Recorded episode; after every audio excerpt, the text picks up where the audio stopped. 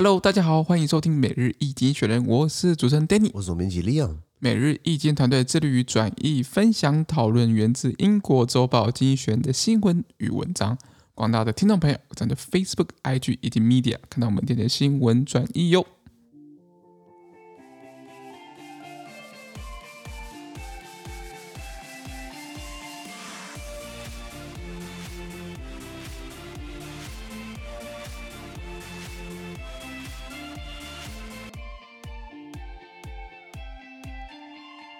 今天我们看到从精选界出来的新闻，我们看到是十二月三号礼拜五的新闻，而今天新闻传说在每日精选的 Facebook、IG 及 Medium 第六百七十九 po 里面哦。我们看到这个新闻是欧盟的反垄断监管机构对上大银行们。是的啊，因为大银行都喜欢怎么讲，有钱还要更有钱，贪心嘛，对吧、啊？所以被发到被发现他们有一些违规行径，会被罚钱。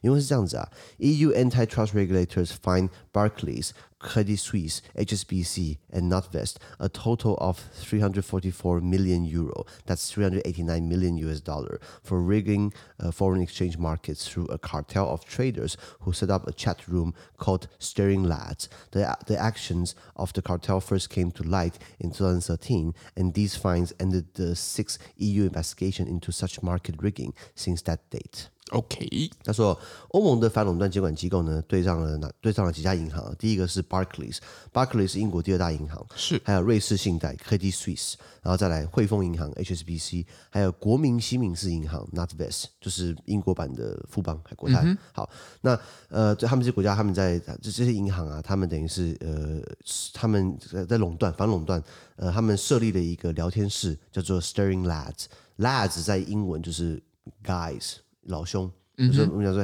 哎、嗯、，Hey guys，good guy。那英文讲 lad，OK，good lad，good lad。那 Stirring Lads 这样这样的一个聊天室呢，来操纵汇率，形成操纵外汇市场，形成一个交易集团。是，他们一共被裁罚了三点四四亿欧元，三点八亿美元，其实没有很多钱啊。是，你看刚几家，Barclays 很大。科技税很大，HSBC 超大，超大，那 NatWest 也很大，平均一家可能才分个几千万欧元，基本上是小巫见大巫了。你现在如果加两个零的话，他们就会怕了，你知道吗？很怕。对，那呃，所以他们等于是刚刚讲到，他他成立这样一个聊天室呢，等于形成一个自己在开始开个小视窗来操纵外汇市场这样子。那这个行径最早是在二零一三年的时候首次曝光。那这，然后现在罚了这笔钱之后呢，就结束了欧盟从二零一三年以来在调查这个市场操纵行为，这是第六次调查了。现在可能要到一个终结，就是他们可能赔钱了事了。是的，对，不然那拖下去也也是也也累了，你知道吗？对啊，歹戏拖棚，歹戏拖棚啊，对啊。那这几家银行他们呃在操纵汇率基本上够大嘛？你今天如果是讲难听一点，如果是这种很小的银行，这边谁要理你啊？这几家都是跨国大的，你知道吗？嗯、对对对。那对欧盟来说，欧盟为什么可以裁罚它？因为欧盟我们讲它单一市场，它说了算。那为了维持单一市场的稳定，为了维持单一市场的公平，那他们有这个商业竞争法，欧盟的 Competition Law，EU Competition Law，这个是个很欧盟非常非常强势，也很有说很有决定权的一个一个领域啦。它依据一些特定的行为来判定你有没有违规，比如说你有没有 cartel behavior。cartel behavior 就是你有集团的行径，就是说今天你这几个几家凑在一起，你们自己商讨好。假设今天呃台湾的富邦、国泰、星光、呃呃中信呃那几家大的他们在一起，就是说好，我们以后房贷就是一起调。当然台湾银行很多，台湾银行我就是这这例子不不好。或今天如果是台湾的八大公股银行加台湾民间很大的一些银行加小银行全部在一起哄抬，就是说我们全部要收消费者三四趴的房贷利率，我们的服务费之类的服务费，嗯，那那一起我们全部同意好，那这样其实不公平嘛？对啊，没有选择嘛，让消让消费者没有选择。不过应该会有些银行自己就跳出来，就是故意维持低，然后来跟大家不一样嘛。对，很有可能这样子。对，可是如果你今天有这个行径，你形成一个 cartel，你形成一个集团的话，那你就是会违反欧盟商业竞争法。是。好，那这个那这个怎么认定你形成一个集团？那聊天室就表示你有开小视窗，那表示你很明显你们自己在讨论嘛。对。那或是你今天是跟谁见面，有会议记录等等的，或是你有私讯的方式、简讯的方式、email 的方式，都有可能这样形成。是对，所以所以呃，欧盟有这样的商业竞争的这个一一个规范。哎，插一句话啊、哦，很多哥伦比亚毒贩，像我们看那个哥伦比亚很多什么什么 Medellin Medellin Cartel 麦德林集团，或是卡利 Cartel 卡利集团。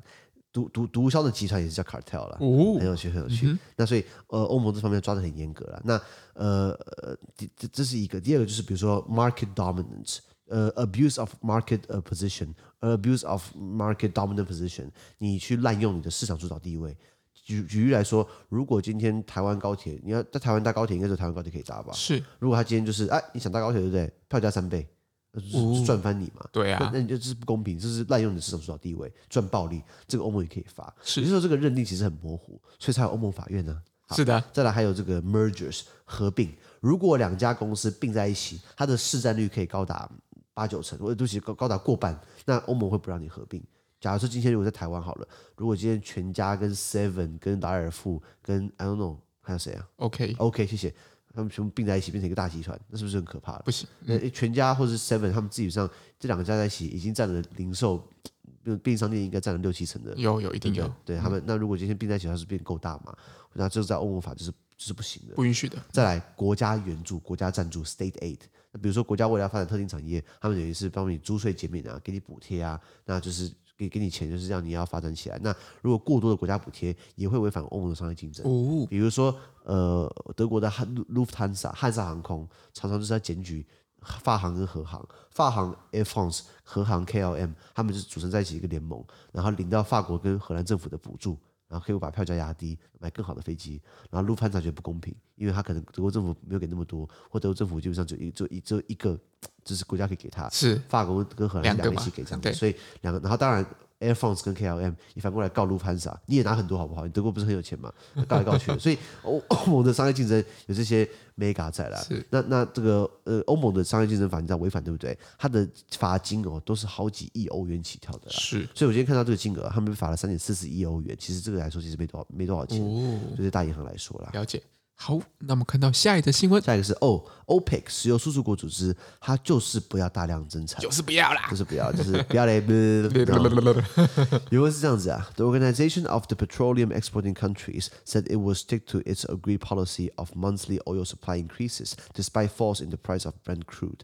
Uh, these have been provoked partially by concerns over the over the economic impact of the Omicron variant. The OPEC has been under pressure to pump yet more oil into onto the market. To bring down energy prices, America and other big consumers recently released oil from their strategic reserves to do so. OK，他说，石油输出国组织 OPEC 呢表示哦，尽管布兰特原油啊 Brent crude 它是一个国际原油的价格指标，尽管这个价格指标价格下跌哦，但是 OPEC 仍然坚持他们所讨论好的每个月增产石油量的这个政策，就是说今天不管油价往上还往下，我们就是做这么多。OK，因为好不容易谈成这样的协议了。OPEC 最近，我等下等下讲 OPEC，反正他们谈成一个协议，那个量的话，对不对？如果今天我们还要再重新开会的话，可能就会有人拿翘了。哦，像上一次是这个阿联酋 UAE United Arab Emirates，他们拿翘，就是说，哎，不公平，我要做更多，我要赚更多钱。沙特阿拉伯和俄罗斯不准。啊，已经炒了一波了，所以他们是避免让它再炒一波，所以就是维持，不管油价往上还往下，我们都是维持这样的一个量。了解了解。那还有部分原因是因为对于这个 Omicron 变种病毒的这个对经济影响的这个担忧啦。是的，油价也不稳定嘛。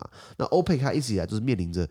压力就是要他要要往市场注入更多石油，以压低能源价格的压力，大家给他施压。哦，是的。然后为了要给他施压，美国还有很多大型的消费国，他们进来开始试出战略战略战略储备石油。没错。比如说美国说还要试出五千万桶嘛，其实没有很厉害哦。后来他们他们后来他们会算了一下，五千万桶大概是美国。大概差不多六十个小时的消耗量，所以可以撑两天半啦。对，那其实这这个这这个对油价没什么影响。但是感觉是一个试出一个讯息，就是说我们还是要得管一下。对对对。那英国更好笑，美国是五千万桶嘛，英国试出一百五十万桶，然后然后印度好像是五十万桶。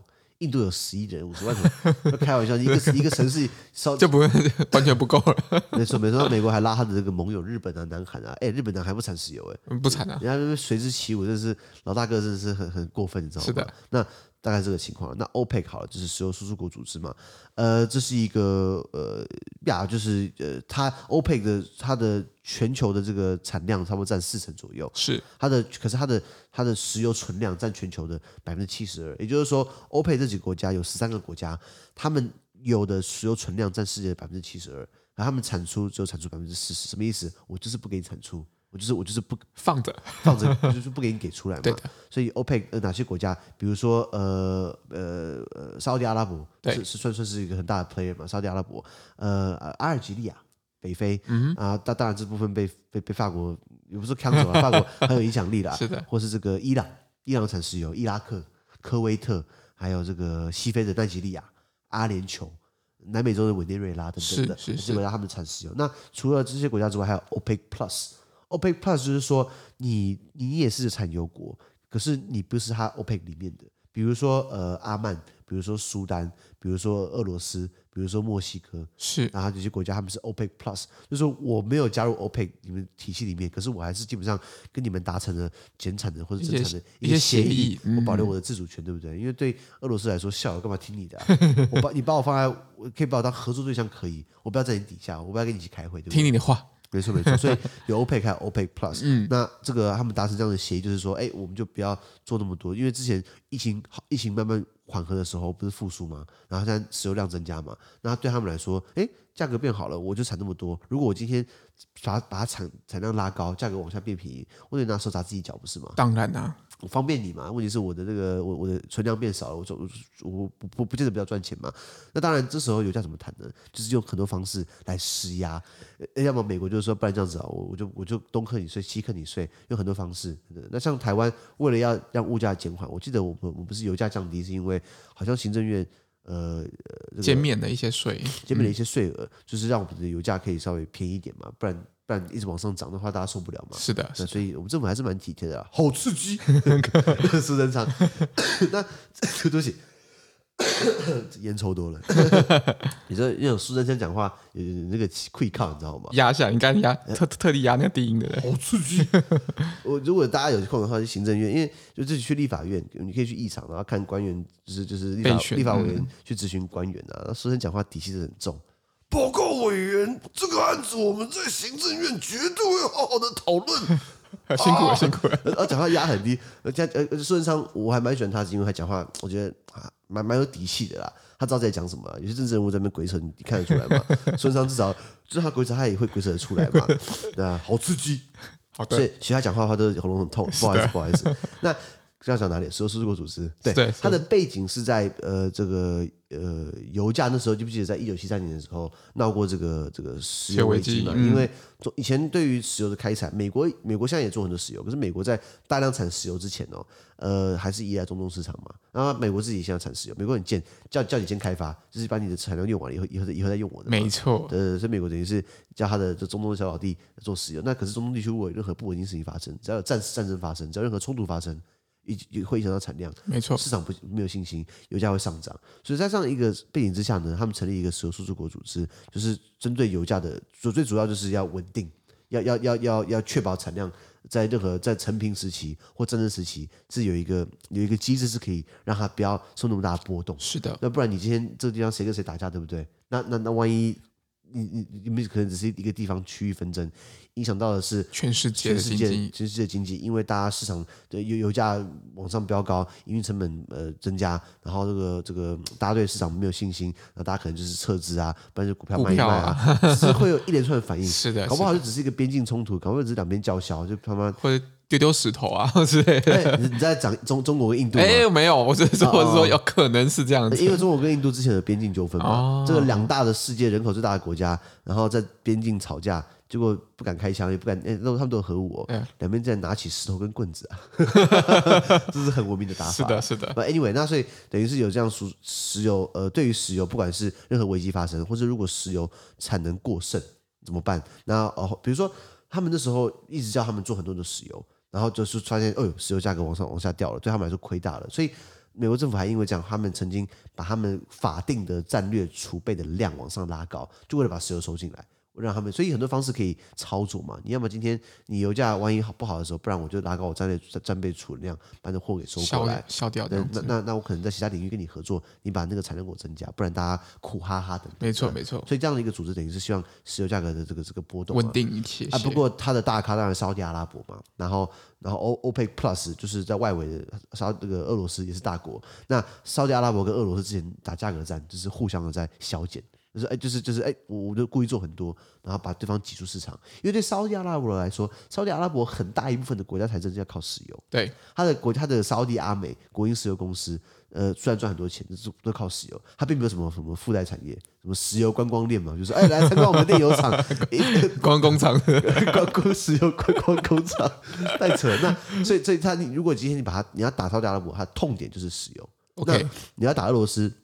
的痛点还 真的没有 哎，他啥都有啊，啥你把他的伏特加长给炸掉，可能就就就痛点了。对对对，俄俄罗斯很耐很耐打了，你知道吗？冷冷的冷的不得了，不好打嘛。对，多少国家征服过俄罗斯？哦，他真的没有。希特勒也没有成功啊。对，然后这个拿破仑更好，像拿破仑也没有啊。拿破仑不是号称号称欧洲战神嘛？六十万人去打俄罗斯，就会不到一万人回来。惨惨啊！对啊，那那希特勒也是嘛，装甲师去那边看起来很屌，对不对？还还不是灰头土脸的。是的，是的。Anyway，所以俄罗斯没办法被征服，所以所以你要，所以当他们两大强雄 OPEC Plus 的俄罗斯以及 OPEC 的沙特阿拉伯，然后干起来，对不对？我们大家开心了，对对对。当然也不可以这样干起来嘛。当然，现在他们就是又又开始合作起来，就是要挣 dollar。没错，大概这个情况。好的，那我们看到下一则新闻，下一个是哦，又是乌克兰，嘴炮或是大炮。这个昨天讲过乌克兰没有？对，前天也讲过乌克兰嘛？对，真真烦啊！跳过，比较就代表乌克兰这个事件真的是经济学人或者是整个呃全世界都非常关注的一个地区。我倒希望他们多关注台湾的，因为这样每次经济学人写台湾，对不对？我们就会增加订那个订订阅人数，哎呦，最终人数。哎呀，那我们是不是应该给他们建议说，其实应该说，其实，在亚洲来讲，其实台湾也现在慢慢的。地缘政治也相当重要了，所以我觉得可以多增加一点台湾的内容，我觉得是很很合理的。有有啊，今年五月份的时候，经济学不是封面写台湾吗？对，对，对，台湾是地表上最危险的地方嘛。是的。就那个文章一出来之后，哇，这个好多人来看我们的，我们还把那个文章翻译过来嘛。对。一百多个分享。对。然后好几千个按赞。是。然后瞬间粉丝增加了五六百人嘛。是。瞬间嘛，对不对？所以经济学人来写台湾，我们就有利了。是。不然就要靠大家帮我们推广。没错。那这个乌克兰呢？啊，嘴炮或大炮，有人是这样子啊。The war of the, the war of words over Ukraine escalated further. Speaking at the European Security Conference in Sweden, Sergei Lavrov, Russia's foreign minister, said Europe may be returning to the nightmare of military confrontation. At the same meeting, America's Secretary of State Antony Blinken warned of, warned of serious consequences if Russia invaded Ukraine. OK，他说有关乌克兰的口水战呢进一步升级。俄罗斯的外交部长 Sergei Lavrov 他在瑞典。 啊，举行这个呃这个欧洲安全会议上的表示哦，欧洲可能正在重返军事对抗的噩梦，新冷战。那头一场会议呢，美国国务卿布林肯呢啊，就是美国外交部长布林肯，他他警告哦，俄罗斯如果入侵乌克兰，将招致严重后果。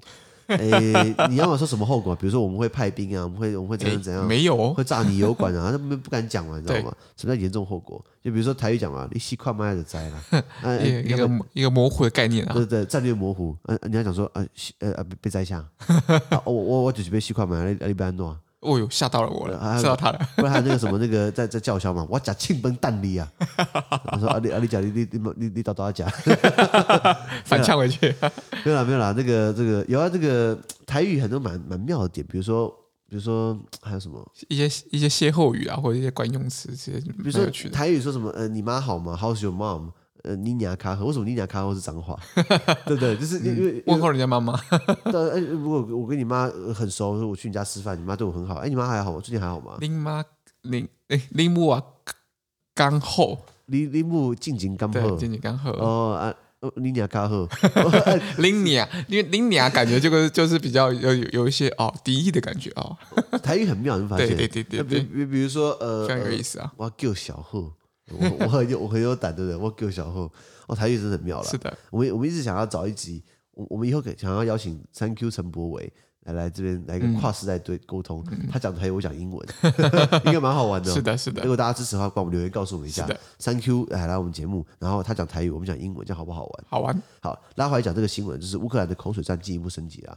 俄罗斯的外长，哎，刚刚翻译过了没有？翻译过了。好，他们这个这个这个欧洲安全会议哦，他们在瑞典召开。瑞典很有趣，瑞典是中立国。对。瑞典在一八一二年跟以前的沙俄帝国打了这个大北方战争。就被打趴了，打真真真是被打趴了，就像拿破仑打趴其他人一样。OK，所以他们就说是一蹶不振，就说我们以后不要打仗了，我们就变中立国，一直到现在瑞典是中立国，瑞典没有加入北约。比如说.好，那我们知道我们知道瑞士中立国嘛？瑞士是在一五三五年被法国打趴了，发现哎呦以后不要打仗了，所以中立国，所以很多中立国都是被都打都是被大败一仗之后，才深深的感悟到其实和平很重要，对对对对，保护自己就好了，是不要卷入人家纷争嘛。所以欧洲两个国家他们是瑞开头的，也叫做 Switzerland 瑞瑞士。它是中立国，瑞典 Sweden 也是中立国。是 OK，他们在中立国，这瑞典呢召开这个这个欧洲安全会议呢，两边的两边都各说各话，就是俄罗斯就说，哎呀，我们可能又要军事对抗了，就以前是冷战时期哦，西欧阵营是什么那个北大西洋公约组织 NATO，东欧有这个华沙公约组织嘛，Warsaw Pact 嘛，两个互相的分庭抗礼啊。那美国因为现在大家大家知道这个情况紧张，我们昨天聊到就是。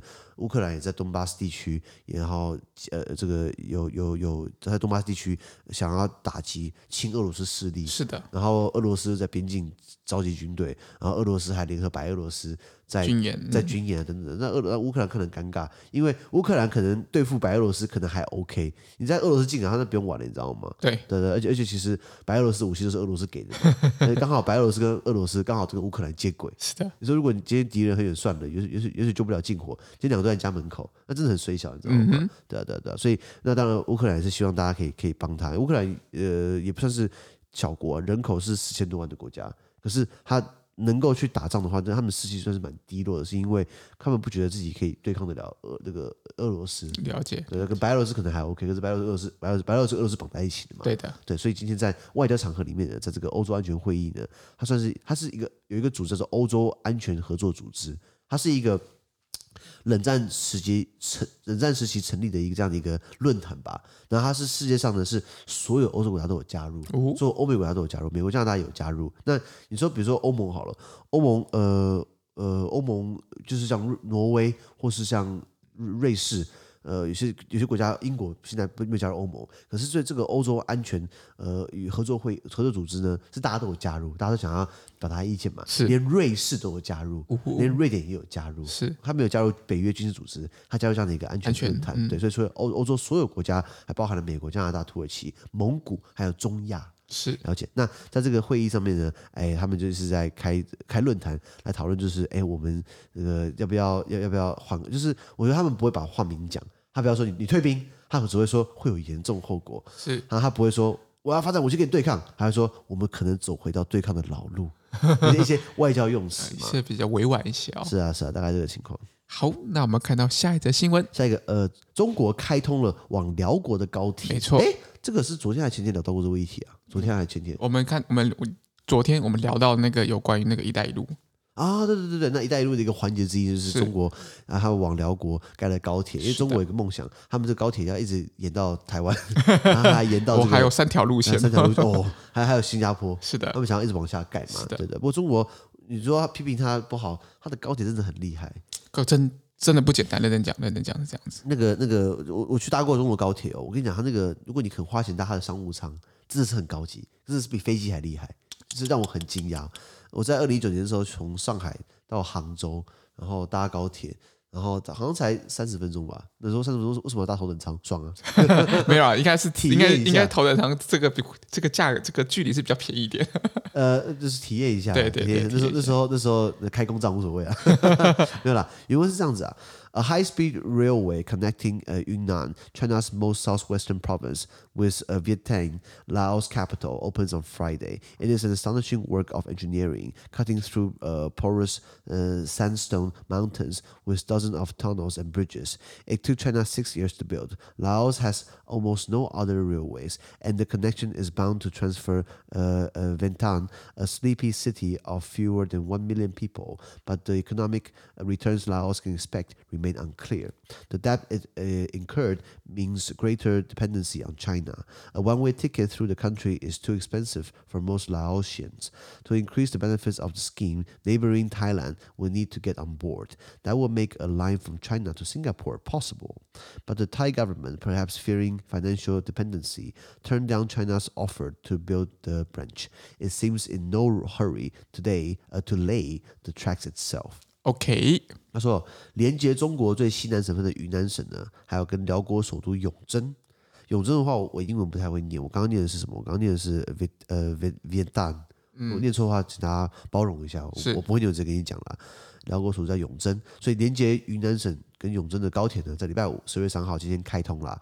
那这条高铁呢，穿越了多孔砂岩的山脉，拥有数十条桥这个隧道跟桥梁，然后这是一个惊人的工程啊，不好盖，你知道吗？是。那中国花了六年才建成，我想一般如果是民主国家盖的话，应该应该要十几年，应该二十年。嗯，二三十年跑不。中国中国盖的话是哦，请全国之力的，然后二十四小时不停歇。为什么？三班三班，早上七点到下午三点，下午三点到晚上十一点，晚上十点早上七点，就就就这样玩。然后然后是然后是不同一是是很多很多很多工班。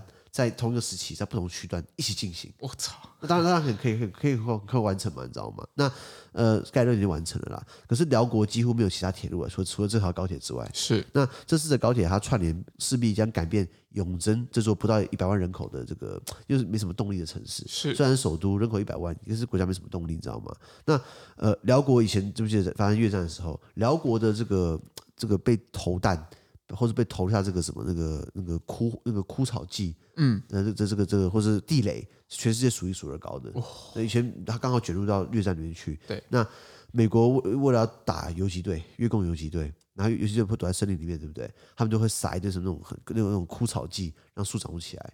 那东西是化学东西，它残留到土地里面去。那当地妇女怀孕之后走过去。结果踩到之后，为什么那边很多畸形儿就是这样出来的？你知道吗？非常的可怜，很可怜，因为当地妇女她不知道那个土地被撒了枯草剂，然后她踩过去，小孩出来畸形了，你把你把小孩杀掉也不是，你知道吗？那其实很可怜的，非常可怜。对，然后很多地雷，辽国是数一数二，很多小朋友就他们这个断肢，要么缺，要么缺手，要么缺脚，因为他们可能去去草地里面工作啊，找东西，对不对？或者去去去走路，可能就踩到地雷。那现在还没有亲吻，你知道吗？战争是很残酷的，嗯，非常残酷。对，那呃，但是高铁盖成了，对辽国经济的反弹基本上不是那么明朗。那这条高铁它产生的债务呢，意味着它将更依赖中国“一带一路”嘛。嗯。嗯，那对于大多数辽国人来说啊，一张横跨两国的单程票价格就很不便宜了。当然了。对啊，对对。那那就等于是帮谁搭？等于是帮帮帮中国人自己去辽国玩，让他们他们他们付得起嘛？当地人可能付不起嘛？是的。那为了那像你看台湾，台湾高铁虽然也不便宜，可是我们负担得起吧？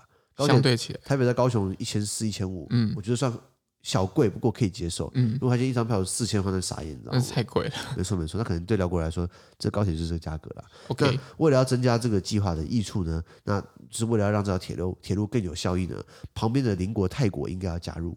OK，如果泰国加入的话呢，就可以从呃中国可以从新加坡就是一路这样盖高铁，就是中国辽国，然后泰国一直往下到新加坡，哦、当然经过马来西亚等等的。马来西亚看起来，马来西亚跟中国是妈吉妈吉。对啊，马来西亚外交部长直接跟中国说：“哦，my brother，就是是我兄弟，你知道吗？”哇，好露骨啊！所以马来西亚根本就没根本就没在没有没有被讨论到，因为他摆摆明是会 OK 的。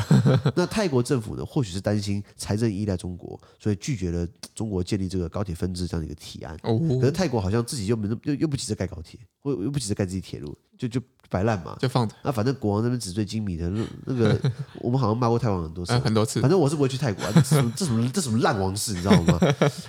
人民这边水深火热，他带着他的妃子跟老婆去德国，去德国开轰趴，对不对？太糟糕，花民脂民膏，然后又然后然后然后你知道他们法国的，对不起，泰国的那个泰王，他妈说是半神半人，对，所以这这他的妃子要跪在地上，然后然后要要要要。给他捧茶，嗯，这什么烂传统？我不懂。到到这到这时候还歧视女性，那如果他真的半神半人，他干嘛看医生？如果他半神半人的话，对不对？那新冠病毒表示对他来说没没差，那他干嘛去逃难？对对对，我等于是烂，法国国王烂。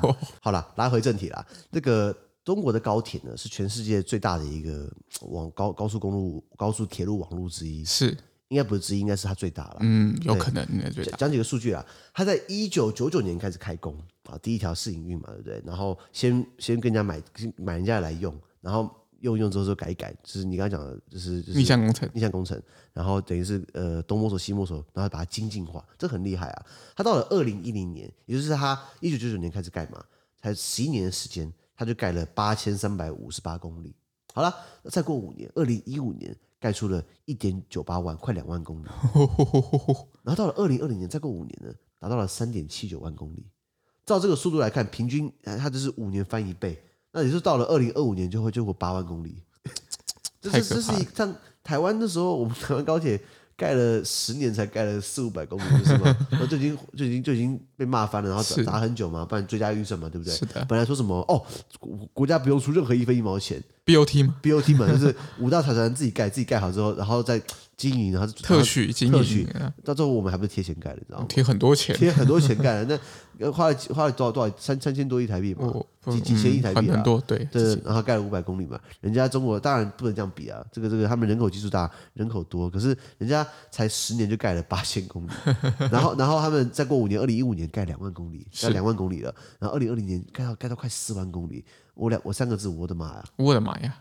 哎，四个字了，我的妈呀！那中国有些呃高铁的这个品质，我讲真的，真是算不错。嗯，呃，比较代表性的，比如说我们讲京沪高铁，京是北京，沪是上海嘛。对。好，或者是武广高铁，就是武汉到广州。是。还有这个这个呃京津高铁，就是天津跟北京的呢。然后还有从深圳到到到到广州，然后到香港，它都有这样子。所以呃，铁路网其实很发达，从上海你可以到。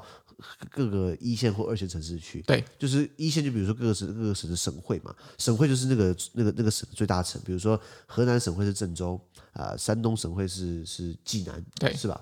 是吧？然后山西省会是这个太原啊，太原，所以它的各个省会都它都有串联。那你可以在这是一线城市，你会到二线城市去。那三线的话，你可能要转地方火车了。对，有没有看过那个人在囧途？哦，有有有有，就是那个那个中国电影叫《人在囧途》，就是一个男的事业很成功，然后有外遇啊，然后他要回家过年啊，一路上很多奇葩的这个经历啦。他跟一个一个土包子一起一起在那边呃东东跑西跑，对对，然后让他对人生有有很多启发。叫《人在囧途》，那个电影蛮好看的，而且那电影没有政治性，大家可以去看啦。是，就是电影的那个台词，我记得就是那个那个牛蛋，就是那个很很怂的那个人，他都会嘿，老板，嘿，老板。哇，学的真像啊！所以，所以那个那个场景里面很多是讲中国的火车以前的样子。OK，就是那种很苏联时代，就是那种绿皮椅啊，还硬硬的，你知道吧？就就是硬座，硬座还没有软座，然后可能四五个人要挤在一起，然后其实没没那么舒服。可是现在那种东西在中国已经淘汰掉了，你知道吗？所以人家发展起来算是很快的。因为对中国来说，他想要盖什么？他想要盖一个泛亚铁路，就是从以中以中国的云南省。就是最西南的叫云南省，是云南省的这个省会叫昆明，以昆明为主呢，想要跨到东南亚去。比如说有你有分三条线，有分东线、西线跟中线。东线就是到越南去，西线到缅甸去，中线就是到寮国去，一直往下通到了泰国啊、新加坡、马来西亚等等的，这是。他他他的一个他的一个 dream 一一一个梦想，所以从昆明坐高铁到寮到到到泰国去，到到寮国现在不是梦了，然后到泰国去可能还要再缓一缓。了解。好，那看寮国，寮国的话就是呃呃之前是这个社会主义国家，好，呃首都永珍刚刚提到的人口大概七百七百多万，在在首都的话就差不多就是这个一百一一百万左右嘛。对。那多数还是是在贫穷底下啦，因为呃过去因为战争的关系，它是内陆。它没有海港，它是被越南包在里面，它是被越南跟它被越南跟泰国包在里面，然后它又有很多战争遗留下来伤痛。我们刚刚提到的地雷嘛，地雷、畸形儿嘛，不然就是这个还有什么，呃，枯草技术有畸形儿嘛，等等的。然后发展机会不够，然后更更可怕的是，这这几个东南亚国家，越南啊、泰国啊、辽国啊，这然后他们的水源、水资源是靠湄公河，对，Mekong，Mekong。River 的上游在中国哦，中国在上面盖了很多水坝，就是想要拦截水，然后再做水水水力发电。好了，那那你这样子，以下面那些靠水生活的那些村庄、那些渔村，他们怎么办？所以很辛苦。经济学写过，水资源到了下到这个世纪可能会发生人会人类会因为水资源而打仗哦。对，你今天断掉我的水了，那那我怎么办？其实不止在在亚洲或者在东南亚这边，在在在非洲也是。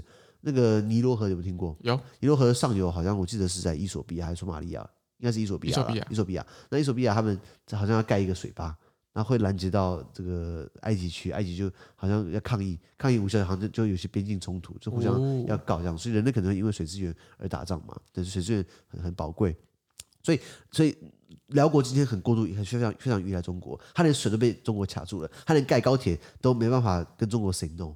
他本国的铁路，自己的铁路也才七公里，而且呢，还是法国殖民时代盖的。我靠，就是就是法国殖民时，因为呃，法国殖民过印度嘛，殖这都几不不印度殖殖民过这个这个越南嘛，还有这个辽国嘛，以前叫做一这个一支呃 Indochina，Indochine，支那半岛，Indochine，所以这块是法国殖民地。那那法国的殖民的功力，那 就就就不要就不要多就不要多演了。是的，对，那那所以他自己本来就是没有什么很多资源。然后等于是要靠外资进来，那可是今天这外资进来呢，是一个虎口的外资。如果今天欧盟想要帮助辽国，真的是远水救不了近火。确实，因为中国它就在就在就在它旁边，就是它眼皮底下，你知道吗？对，所以所以呃，有些时候这样的一个一个一个争议性还是存在，因为我们昨天聊到过，欧盟不是要开启这个全球门户计划吗？对，虽然也很美啊，虽然也是看起来有一个公开透明机制，可是你要怎么帮到这些国家？我觉得其实是很困难的啦。感觉相当相当困难哦。至少就就于辽国来说，已经掉入了中国它的这个这个这个东南亚呃呃是这个泛亚铁路的一个环节。哦呼，没错没错。好，那我们今天的 Pocket 就到这边，而下周有其他新闻呈现给各位。那对这些新闻任何想法或想我们讨论的话，都会在评论区留言哦。还有啊，自媒体非常难经营啊，多难经营呢，就很像是辽国很难脱离“一带一路”的掌控之下，那真的很难的。对对对，那所以我们需要靠大家的支持，帮我们集气。哎哎，不是别不是集气哦，集气之外，人家帮我们按赞五颗，按按赞，然后分享按五颗星评分，或帮我推荐更多亲朋好友哦。资讯都会提供在每日一经的 Facebook 粉专，也大家持续关注我们的 Podcast、Facebook、IG、YouTube 跟 Medium。感谢收听，我们下周见，拜拜。拜拜。